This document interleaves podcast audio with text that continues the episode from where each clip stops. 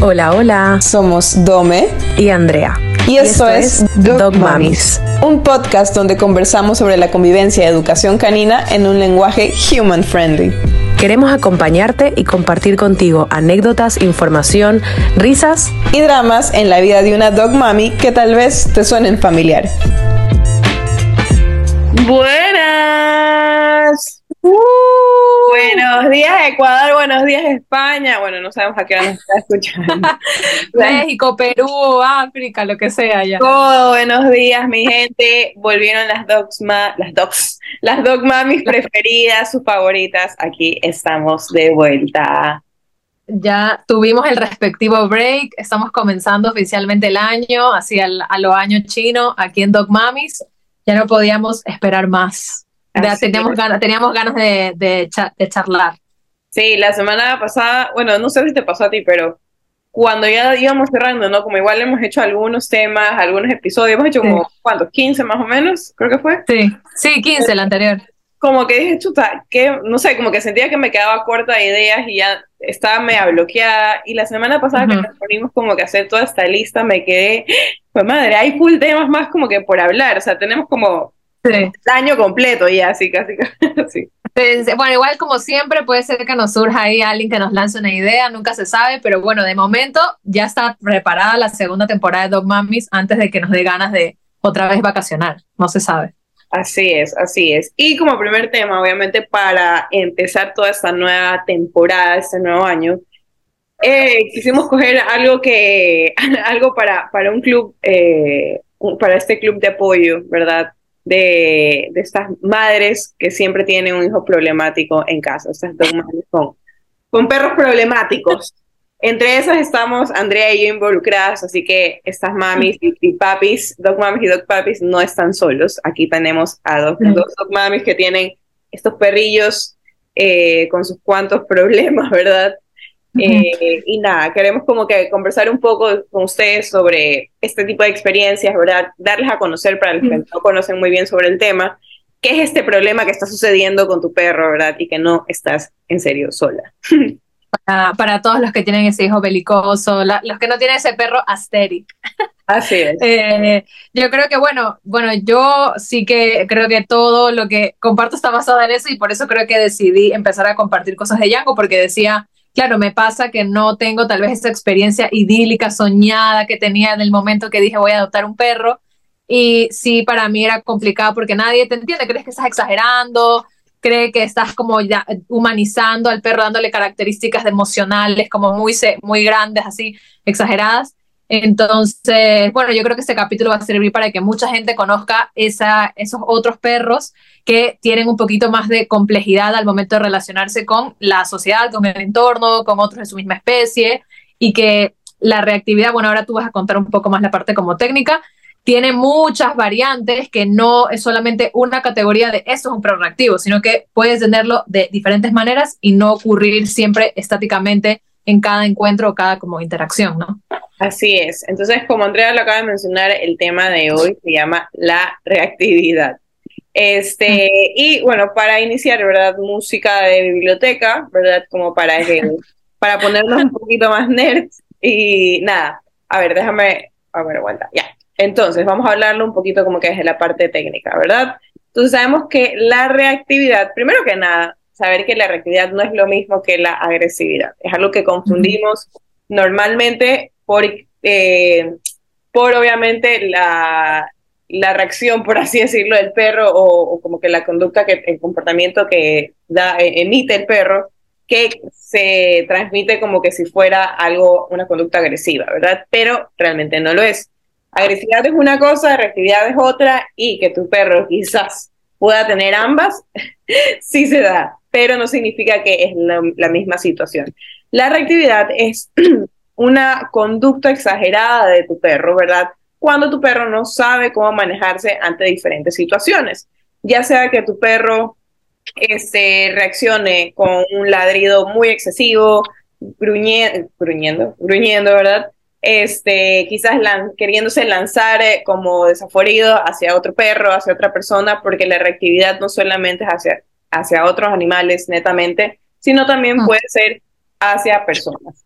Este, ¿qué otra opción? También puede ser que pase, esto no es tan común, pero también la reactividad puede tenderse a que tu perro eh, quiera huir de ese espacio completamente porque no sabe cómo manejarse, simplemente decide escapar e irse del espacio de donde está. Entonces la reactividad se desemboca, se desenvuelve en diferentes situaciones de diferentes maneras, no solamente es queriéndose lanzar o como que eh, con esta conducta relacionada con el tema de la agresividad, ¿verdad?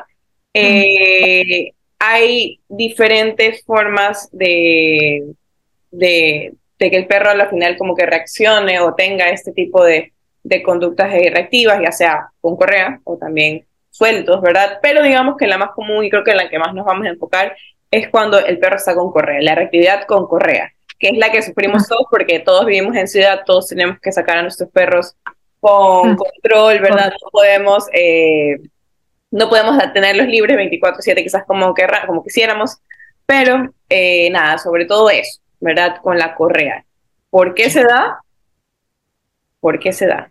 Porque, no, bueno, este, normalmente se suele dar porque a veces este, hay mucha tensión, ¿verdad? Quizás no le estamos dando, uno, el largo necesario, los metros necesarios para poderle eh, eh, dar al perro, ¿verdad? Como que ese, esa sensación quizás de libertad y de calma que a veces con una correa muy corta no lo logro. También puede ser quizás para los perritos pandémicos, ups, más.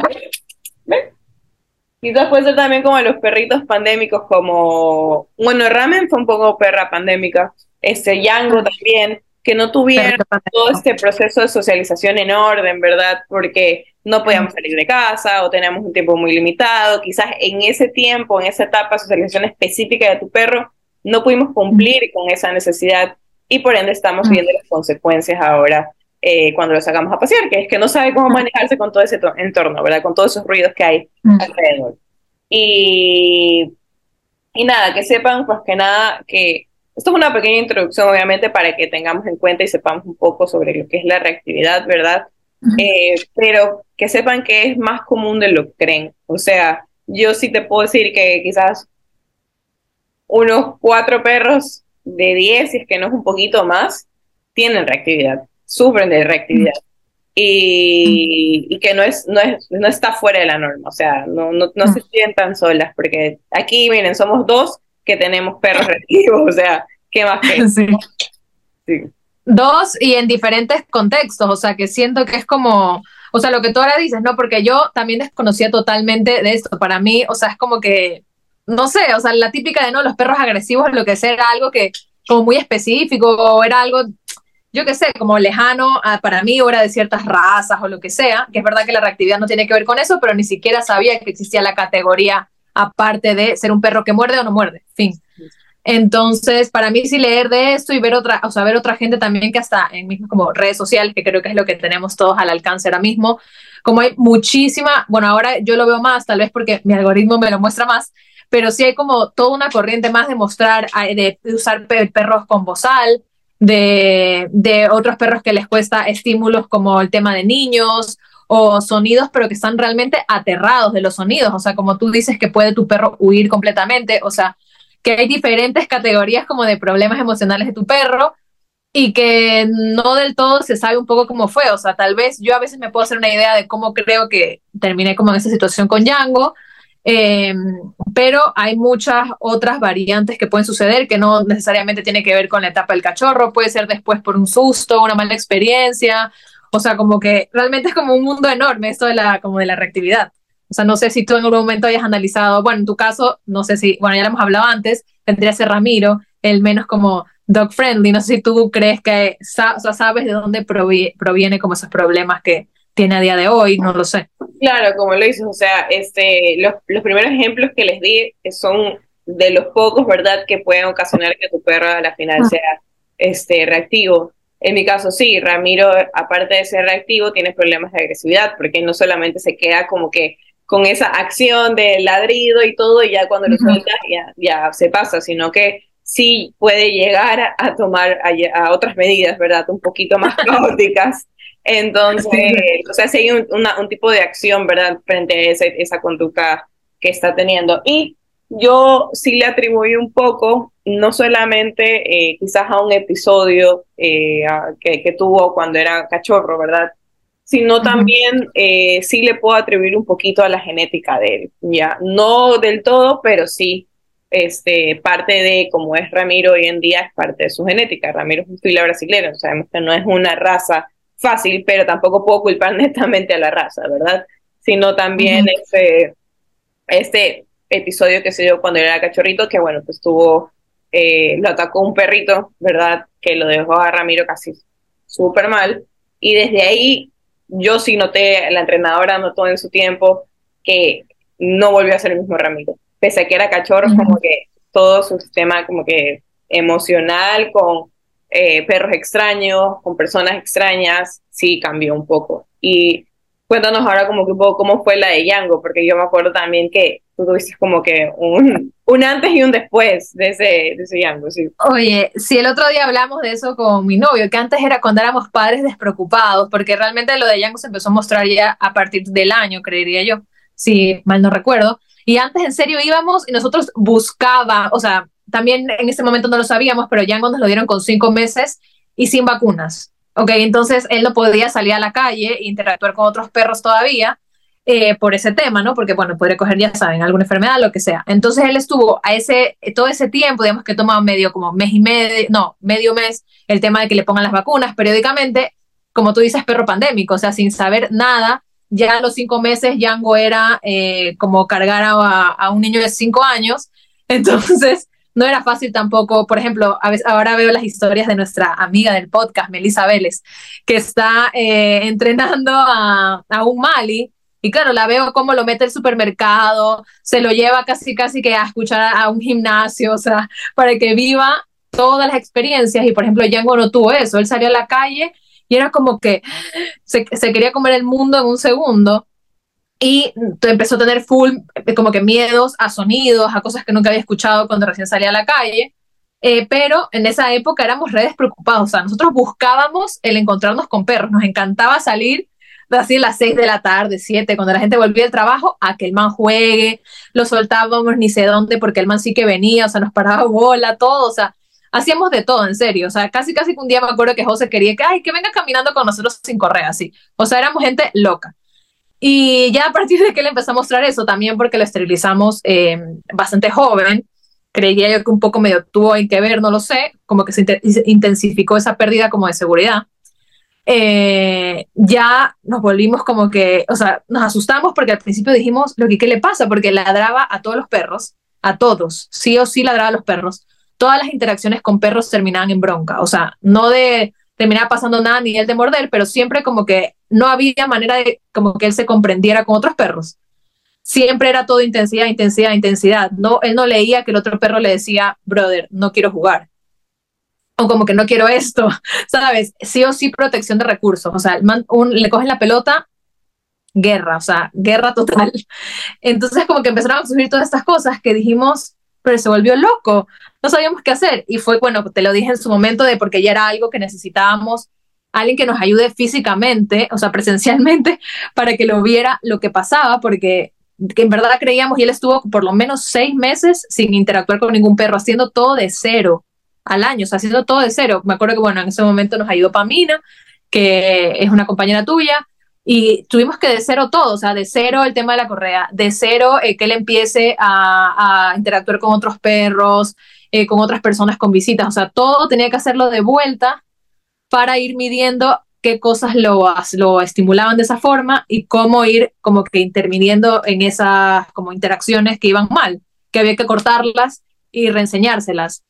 Y la verdad es que ha sido un trabajo tremendo hasta el día de hoy, que bueno, ya es un poco más, no sé si controlable es la palabra, pero como que ya conozco un poco más qué cosas lo hacen llevarse a esos sitios que ya logro anticiparme pero antes siempre me sorprendía. O sea, no, no sabía qué hacer. Ya llegaba la situación en rojo, no antes. Exacto, sabes que ese es un punto súper importante, el anticiparte, porque mm. pasa muchísimo, tengo también algunos clientitos que tienen la actividad y todo, dicen que no, es que lo saqué y todo, y el perro ya ni siquiera me escuchó, ya se fue de una y solo se pone a ladrar o a lo que tú quieras, o a lanzarse insoportable. no, no sirve de nada la educación porque no te escucha el perro. Y yo le digo como que, a ver, pero es porque permites que tu perro llegue a ese punto de que ya no te escucha. La idea es que tú te puedas anticipar a ese problema.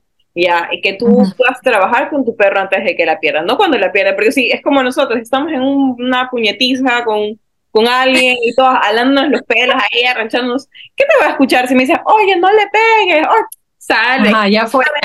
Yo estoy en, todo, en toda mi, mi, mi cháchara. Entonces, lo mismo con el perro. O sea, si alguien quizás me viene a decir a mí que me ve que estoy caliente, que estoy ahí como que, que, que le quiero pegar un puñete a alguien, yo qué sé.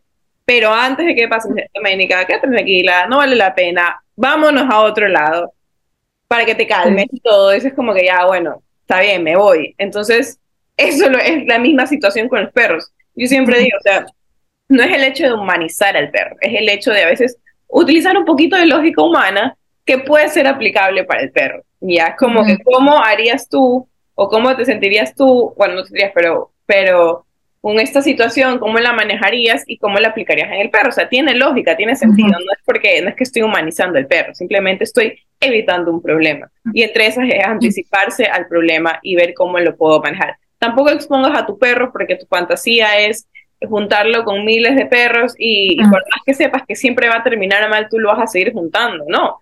Más bien, uno de los tips que les puedo decir siempre es evita si tu perro no está listo para enfrentar, a, enfrentarse a esa situación, bueno, trabájalo siempre con un profesional. Trata de que sea en lo posible eh, eh, presencial, ¿verdad? Porque hay muchas cosas que por más que yo la quisiera ayudar a Andrea ahora, no puedo porque no vivo esa situación y no es lo mismo estar online que quizás presencial. Entonces, manéjalo de la mano con un profesional, trabájalo de forma progresiva. O sea, si tu fin es a la final juntar a tu perro con otros perros, bueno, pues velo trabajando de poquito en poquito, de puchito en puchito y vas a ver quizás cómo eso va evolucionando y cómo, hasta qué punto puede llegar tu perro con este tema de relación con otros, ¿ya? No mm. necesariamente es que el perro, siempre digo, la socialización no siempre es que el perro termine mezclado y revolcado con otro perro, es a la final que aprenda a convivir, a coexistir con el resto de especies que están en su, en su entorno. Y eso es lo que creo que a nosotros, por mucha idealización que tenemos de lo que es tener un perro, nos cuesta entender. Eso es una, una cosita eh, súper puntual y, qué bueno que la mencionaste porque a veces esto nos cuesta a nosotros, como que ya, yo lo lancé a, los tiburones y allá que, y, ¿cómo hago para sacarlo? No, o sea, como que sí hay que a veces adelantar. Problema. Yo creo que igual como quien sea que tenga un perro reactivo, creo que no digo que otras personas que tengan o, yo qué sé, lo que sea, lo que sea que signifique normal, lo que sea un perro más equilibrado, no digo que alguien que lo tenga sea como que otro tipo de relación, pero sí creo que un perro con reactividad te obliga a como que sí o sí trabajar en la relación con tu perro. O sea, porque no puedes estar desvinculado. O sea, por ejemplo, yo en el paseo nunca en la vida saco el teléfono. No digo que, bueno, sea lo más incorrecto, es normal que a veces, yo qué sé, te llega una llamada, lo que sea. Pero, o sea, yo nunca puedo sacar el teléfono. Estoy pendiente todo el tiempo de lo que él hace, de lo que va a pasar, de en la esquina, de lo que va a doblar. O sea, todas esas cosas.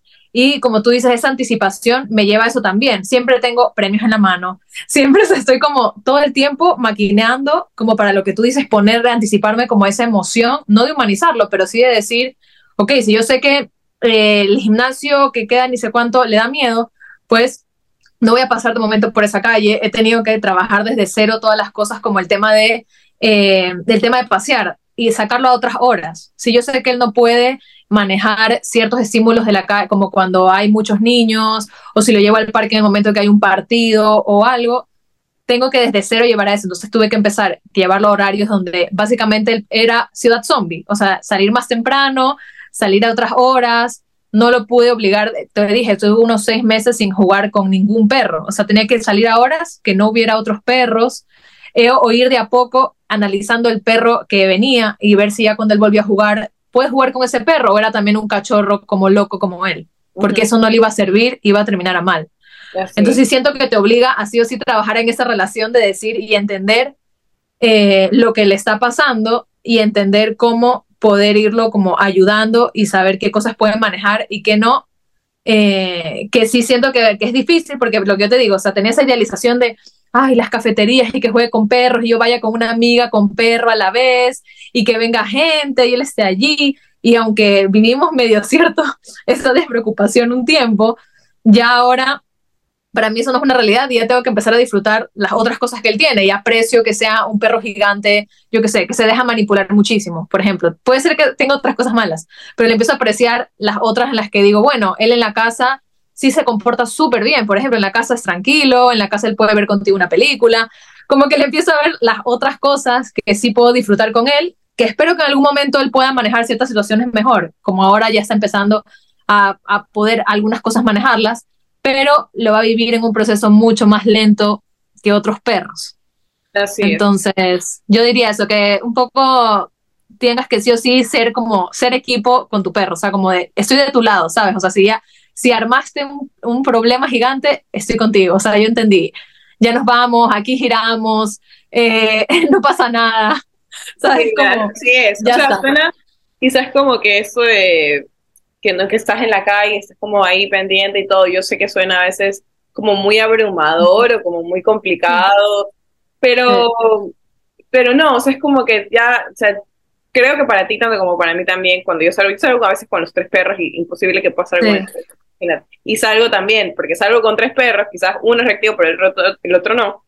Y Ramiro quizás ya se aprendió a manejar un poco mejor, pero es como por la situación en la que voy, por lógica no voy a ir en una hora que sé que están, hijo de madre, están como 10 perros en el parque paseando y yo con tres y esta chiquita ahí, o sea, es como que no, obviamente, porque cualquier mal paso que pueda dar, por más que esté con toda la esta aquí, puede terminar en una desgracia, no sé. Entonces, eso, o sea, es como que igual lo que les decía, la lógica que podemos aplicar en el momento del paseo, obviamente, hasta parece tonto, pero por lógica, eh, si me invento, si, si el perro a la final con el que estoy saliendo, este, tiende, ponte aquí, Ramen es un poco reactiva con iguanas, ya. Ah, cierto, que le, que le matan las iguanas, ya. No las mata, solo las emboca y las molesta. No, le matan en el sentido ah, de me encantan. Ya, bueno. Sí, sí, sí, es el mismo que aguanta. yo solo las, la defiendo, solo las emboca, ya. Pero bueno, ya, ella. Y hay una hora en específica que salen las iguanas y que están como que siempre en el parque caminando y todo. Chuta, o sea, y hay veces que sí me he olvidado y por ahí la he sacado y casi que por las mismas la tengo que llevar en otra ruta porque de verdad es algo que la man la vuelve loca. Entonces trato de mirar quizás esa hora como que para hacer, porque sé que esa perrita al final tiene conflicto con ese animal y no quiero que luego me estén haciendo problema a mí porque, porque, porque la man se divierte y pensando que la iguana es un juguete, no sé.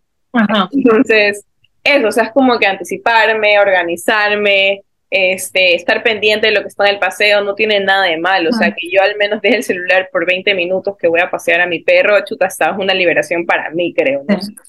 Eh, y es entender que como que tú sabes qué es lo mejor para tu perro, porque a mí antes me pasaba que me daba vergüenza con otra gente. Bueno, aquí que se vive mucho en sociedad con el perro, creo que un poco más que en, en Guayaquil. Bueno, en Guayaquil más en Ciudadela Cerrada, igual que no tanto en la calle aquí de que sí o sí te encuentras a alguien con perro y está como súper metido en la sociedad de que el perro tiene, puede estar en una cafetería contigo tomando una cerveza tranquilamente.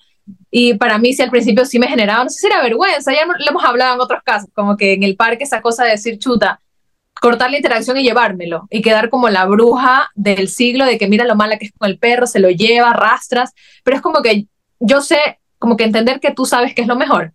O sea, una vez que obviamente has tenido la asesoría de alguien que te ayude tal, y cuando ya tú ya entiendas a tu perro y sabes que es lo mejor, sorry, pero vas a ser la loca que se cruza la calle.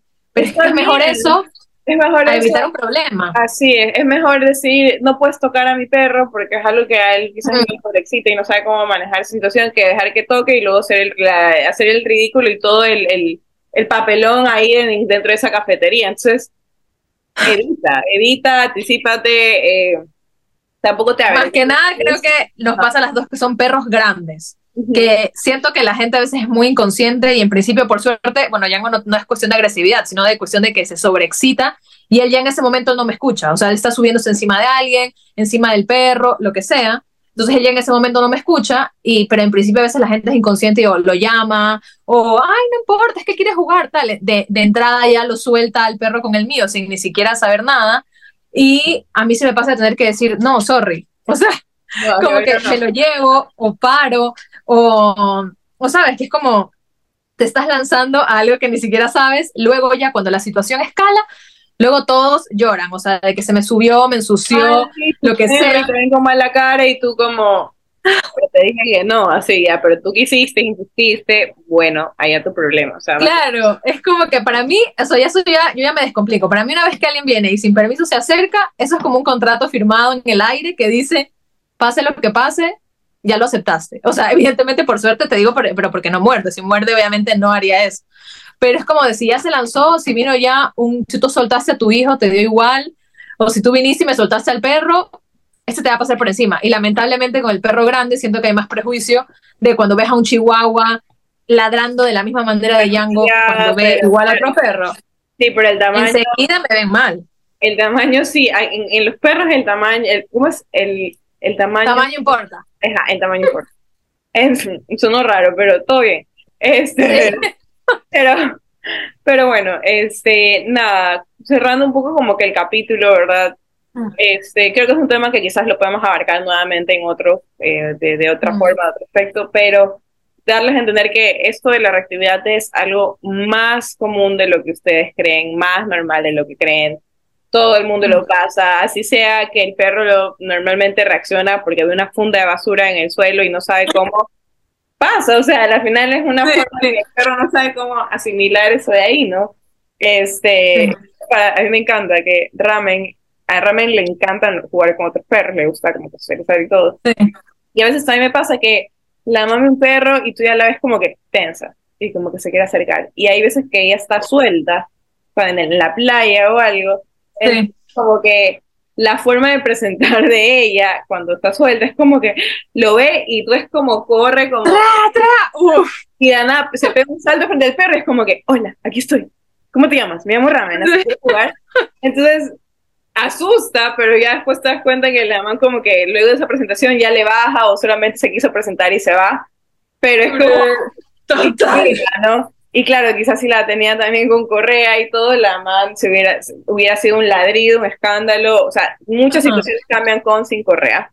Este, la, otra conclusión que puedo darles es siempre ayúdate con un profesional. No siempre ese tipo de casos sí. manejarlo solos. Eh, como lo mencionábamos antes de grabar, eh, muchas veces por querer abarcar toda la situación nosotros mismos, podemos joder al perro y la idea no es esa, sino más bien sacarlo adelante. Eh, creo que en esto de aquí, más que nada con Andrea se puede identificar mucho más, porque ya en la página de Yango pasa publicando. Porque ella pasa haciendo drama todo el día. Sí, tiene full reels con temas de, de, su perro reactivo, obviamente. Entonces, obviamente, las que no la siguen todavía creo que es una, un buen timing para seguir hallando y, y todas sus todas sus aventuras con Andrea en el tema de la reactividad. Bueno, no solamente se habla de la reactividad, ya también hay cosas o cosas y súper chistosas ahí. Este, nada, eso y obviamente si estás en, Ecuador y todo, pegarte una llamadita a Sinergia Canina si es que tu problema es el tema de la reactividad para ver cómo... Lo bueno es que en Ecuador Sinergia Canina puede ir hacia ti, que es una gran solución. Así es. Entonces, nada, eso. Eh, creo que ha sido un buen episodio para arrancar. Un episodio en que creo que muchos podemos identificar, más que nada los que estamos hablando aquí. Y nada, creo que eso ha sido todo por hoy.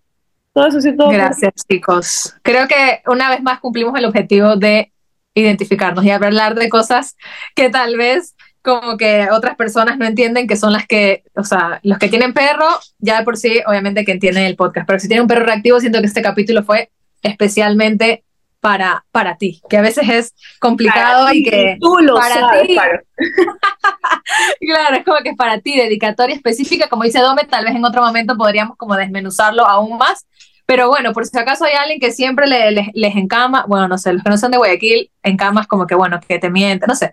Bueno, el punto es que la gente que no, no les diga que, tu perro está loco, así ajá, les difamen, ajá, que les digan que tu perro está loco, ay, tu perro ya está mejor, dice que le mandan este capítulo para que entienda lo que le pasa. Mi perro no está loco, así más o menos. claro, mi perro no está loco. Está dentro de la normalidad, está dentro de la normalidad es especial, es especial. Como cuando dicen que alguien, no, es que la man es especial. Pues bueno, es, eso es lo que significa. Así que gracias chicos por escucharnos un capítulo más Y nos pueden seguir como siempre en redes sociales. Ahora vamos a intentar ser más activas. No se sabe qué pasa en el 2023. Pero bueno, en todo caso, síganos también en nuestros perfiles personales. Si necesitan ayuda, saben que está el perfil de Sinergia Canina. Y no sé, hasta un próximo capítulo. Hasta el próximo capítulo, chicos. Nos vemos. Adiós.